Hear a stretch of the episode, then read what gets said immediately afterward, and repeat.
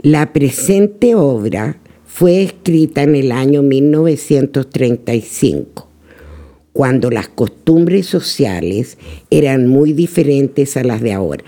Sean bienvenidos al ciclo de radioteatros chilenos de la Dramática Nacional.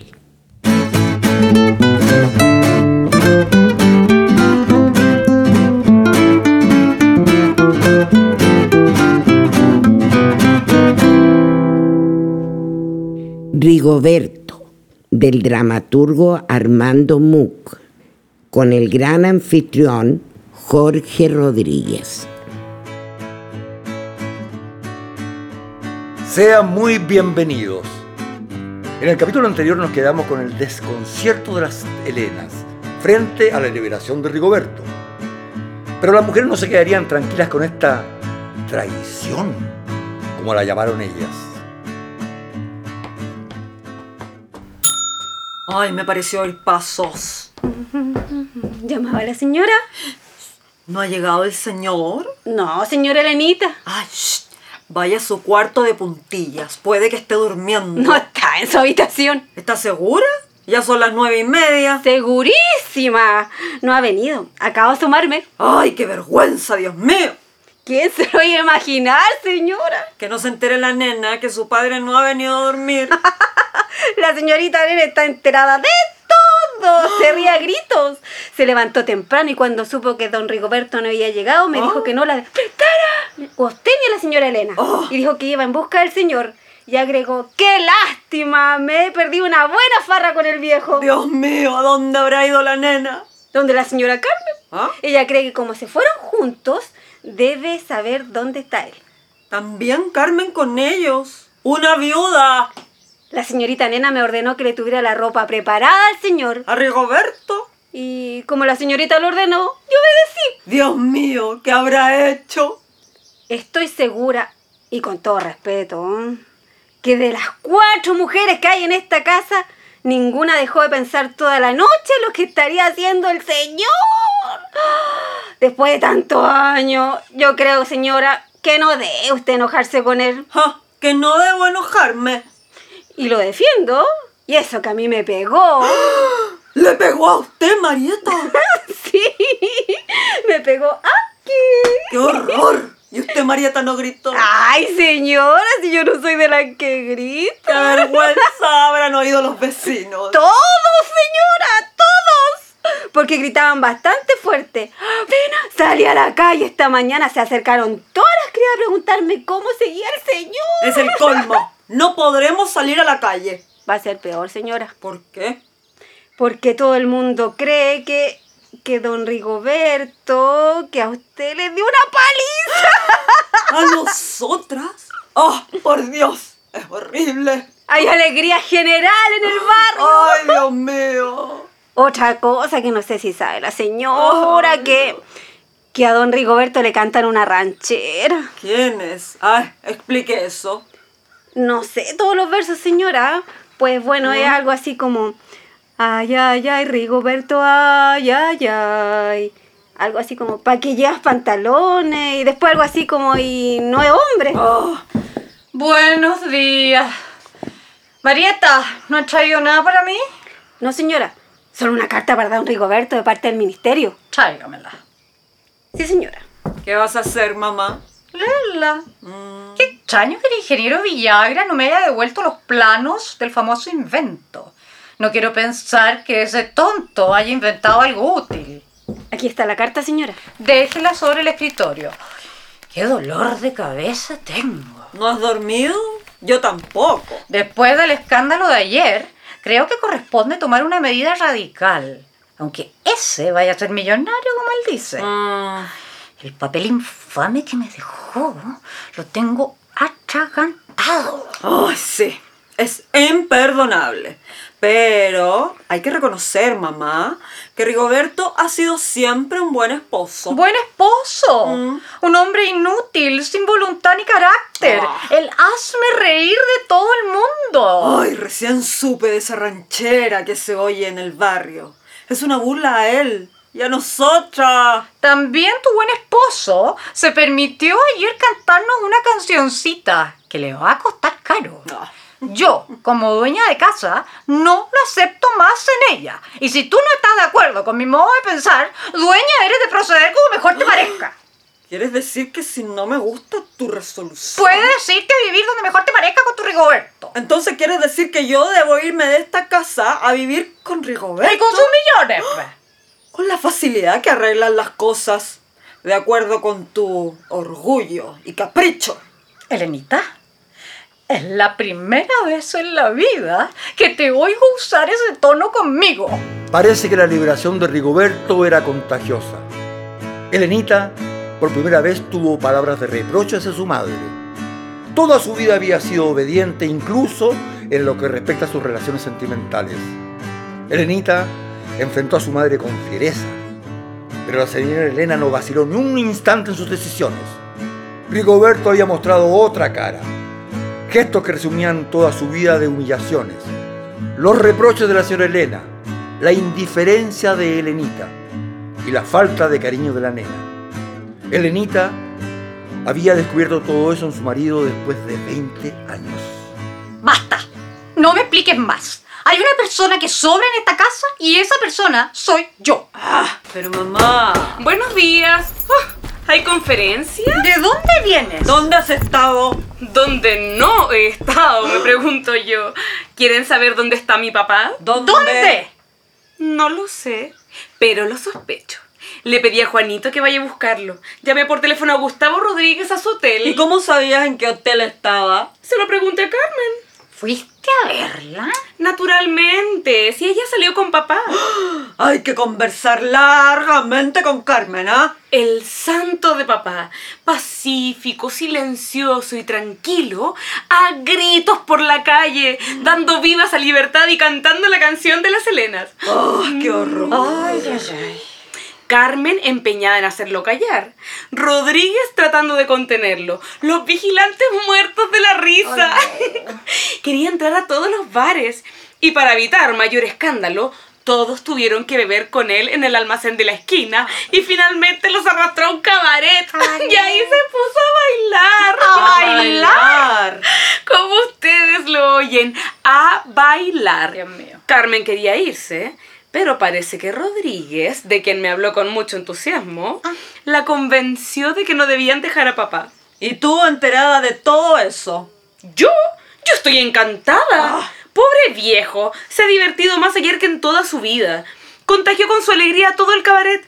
Creo que hasta le ofrecieron un contrato como animador. Ay, no. Ah. Al final de la fiesta, todos bailaron con él una canción de ronda, con música y letra de él, esa que nos cantó ayer a nosotras. Ese hombre no entra más a esta casa. ¿Cómo no va a entrar si yo le he mandado a buscar con Juanito? Y le he pedido a Rodríguez que lo traiga. Ah. Recuerde que esta es la única vez en la vida que el pobre viejo se ha divertido.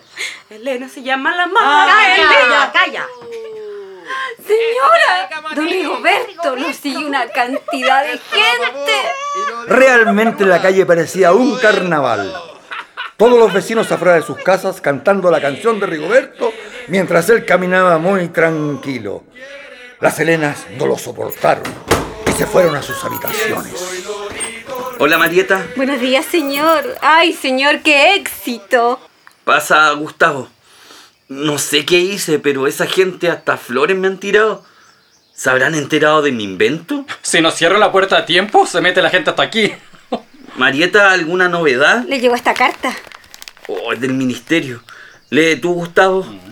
¿Y la familia? ¿Han salido? ¿No, señor? Avíseles que don Rigoberto ha llegado. Sí, señor. ¿No desea servirse algo? Sí, te parado. Sí, señor, al instante. ¿De qué te ríes? Ay, por Dios, señor, usted es tan juguetón. ¿Leíste la carta, Gustavo? ¿Qué dice el ministro? Te dije que no mandaras esa carta. Dice, idiota, queda exonerado. Ay. Ah, ¿Qué me importa? Ahora tengo otras cosas. Ay, me duele la cabeza y las piernas y todo el cuerpo. Pero si has bailado cuatro horas seguidas. ¿Estaba Carmen enojada conmigo? Ay, Carmen es una mujercita encantadora. ¿Y es verdad que piensas casarte con ella? Siguiendo tu consejo y si ella no cambia de opinión. Aquí tienen. ¿Quiere unos bizcochitos, señor Rigoberto? ¿Se enteraron las señoras de que estamos aquí? Sí, señor. ¿Y qué esperan para venir? Dígale a todas que vengan. Sí, señor. Disculpe, señor. Enseguida, señor. Creo más prudente dejarte solo. No, no te vayas. Ahí vamos, hombre. Recuerda lo que eras y piensa en lo que eres hoy. Un hombre libre y triunfante. Es que tengo miedo. Ay, volveré enseguida para apoyarte. Ánimo, farewell and good luck. Marieta. Marieta. ¿Qué significan estos gritos? ¿Me llamaste? Buenos días, papá. Me sorprende que después de lo ocurrido tengas la audacia de presentarte sin dar una excusa. Ni una explicación de su abominable conducta. La explicación, señora, la va a tener de inmediato. Nena, retírate. Tú ¿Ah? te quedas. ¿Cómo? Pero es que. me dijeron Silencio y obedece. Son las lecciones de Gustavo esas. Sí, las lecciones de Gustavo. De ese hombre ideal que usted, mi querida suegra, hubiera deseado para de su desventurada hija. Oh, ¿Por qué dices desventurada? Siéntate tú también. Y usted, señora Elena, yo estoy bien de pie. está en un error. Yo le ruego que se siente. Supongo que no pretenderá venir a dar órdenes en esta casa. No, señora, pero por primera vez voy a rogarle que cuando yo hable, usted se calle. Ha venido solamente a comunicarles mi resolución. ¿Ha tomado usted resoluciones? Y definitivas. Embarcaré rumbo a Nueva York en el primer barco que salga. ¡Alabado sea Dios! ¿Y tu puesto en el ministerio, papá? Lean esta carta. ¿Se ha atrevido usted a renunciar? Sí, señora. Termino con el empleo público y como marido. Por fin van ustedes a verse libres de mi odiosa presencia. Eso no, papá. Hija mía, creo que te hace falta un viaje y que sería conveniente que vinieras conmigo. ¿Llevarte a mi hija? Permíteme que suponga que también es mi hija. Esa insinuación es impertinente. A tu cuarto, nena. Tú te quedas. Rigoberto, hablemos seriamente. Sí, porque esta idea fantástica me hace suponer que usted perdió el juicio. Lo he recuperado, señora. Supongo que esto tiene que ver con Gustavo. Gustavo Rodríguez es mi socio. Un hombre que ha sido novio de su esposa. Un hombre que ha... Ah. Basta de farsas, señoras. Ahora sé positivamente las razones por las cuales dejó de ser novio de Lenita. Ustedes van a oír la verdad. La señora Elena estuvo a punto del desmayo. Su hija y su nieta corrieron a socorrerla. Le dieron agua, le echaron aire y le rogaban a Rigoberto que por favor no siguiera con esta conversación. Pero Rigoberto ya estaba decidido. ¡Ay, Dios mío, mis nervios! Hija mía, es por ti. Parecerías un poco joven para oír lo que te voy a contar. Tú no me has conocido nunca. Tú no me has querido nunca. Papá. No tienes la culpa, hija, te enseñaron así. Pero yo te he querido siempre, a pesar de verte tan distante y de sentirme privado de tu afecto. Vine a esta casa con Gustavo, mi mejor compañero, porque aquí se sentía calor de hogar. Luego me enamoré, perdidamente. Quise a tu mamá, nena, con todas mis fuerzas, con un amor sin esperanza, porque la razón que me hacía ver que yo era pobre, que no tenía oficio ni profesión. Pero ¿creen ustedes que las personas que guardan silencio no sienten? Si yo hubiera sabido, papá, yo te creía feliz, a tu manera. Desde que naciste, hijita, te alejaron de mi lado. Cuando me acercaba a tu cuna encontraban que te miraba demasiado. Cuando te tomaba en brazos decían que no sabía hacerlo. Te hicieron creer que tu padre no era más que un pobre hombre. Y yo no supe irme de esta casa, porque a pesar de todo, mi corazón estaba cerca de ustedes. ¿Y ahora? ¿Por qué no te vas? Lo haré. Pero antes quiero dejar el recuerdo de lo que debí ser siempre. Un hombre. Estoy cansado de que la oficina se burlen de mí. De que en la calle me señalen con el dedo y que me canten una canción insultante. Dentro de poco mi invento llevará mi nombre. Y en todo lo que el mundo se hablará de mí. Seré rico y famoso.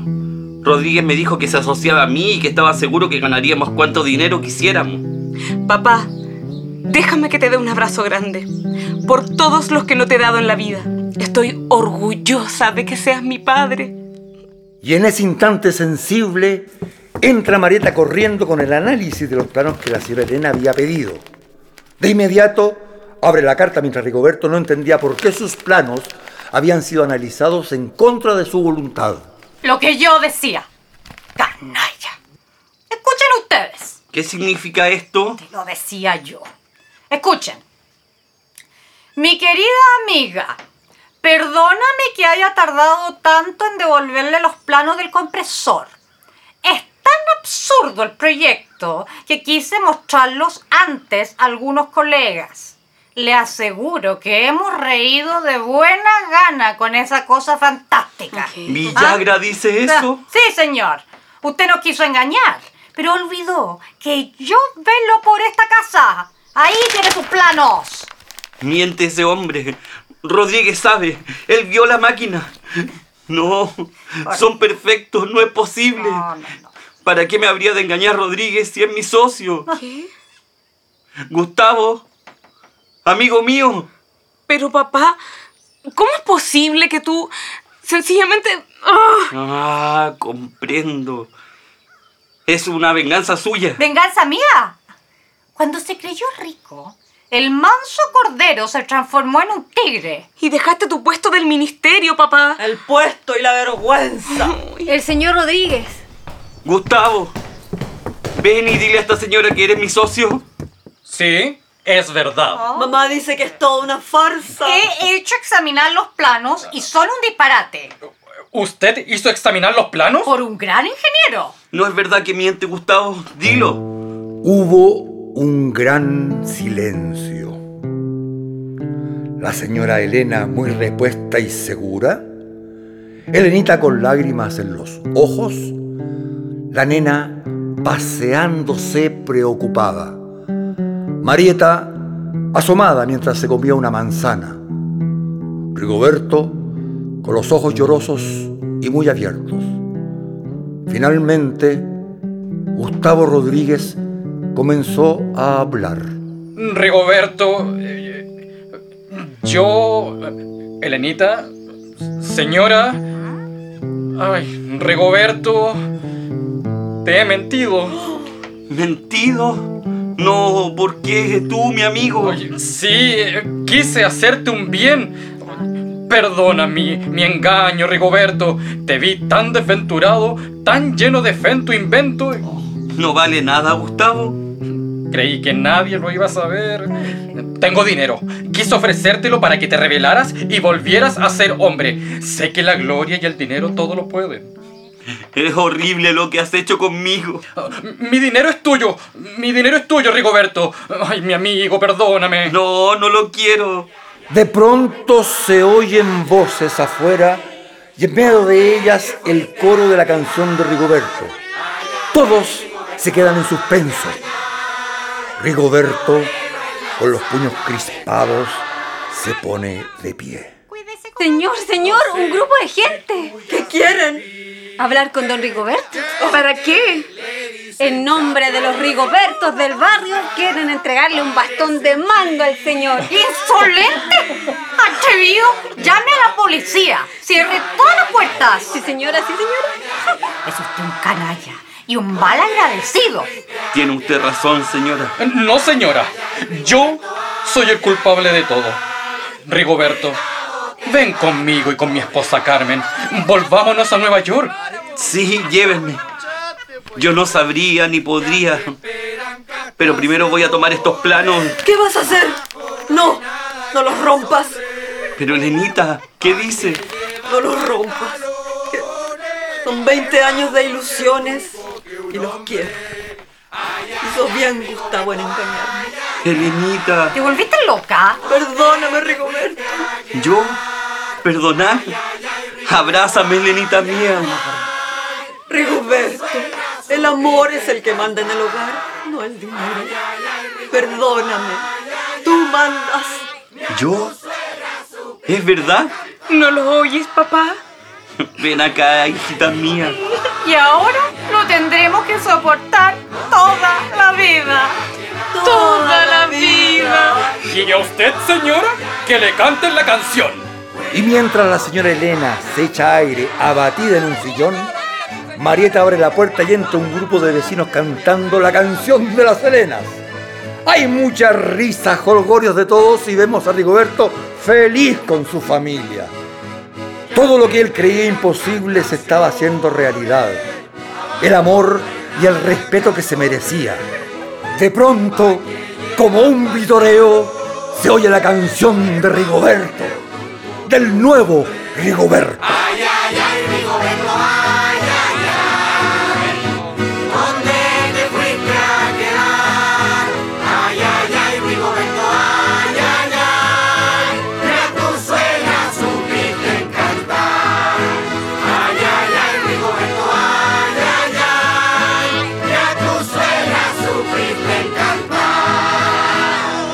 Tampoco en todo caso.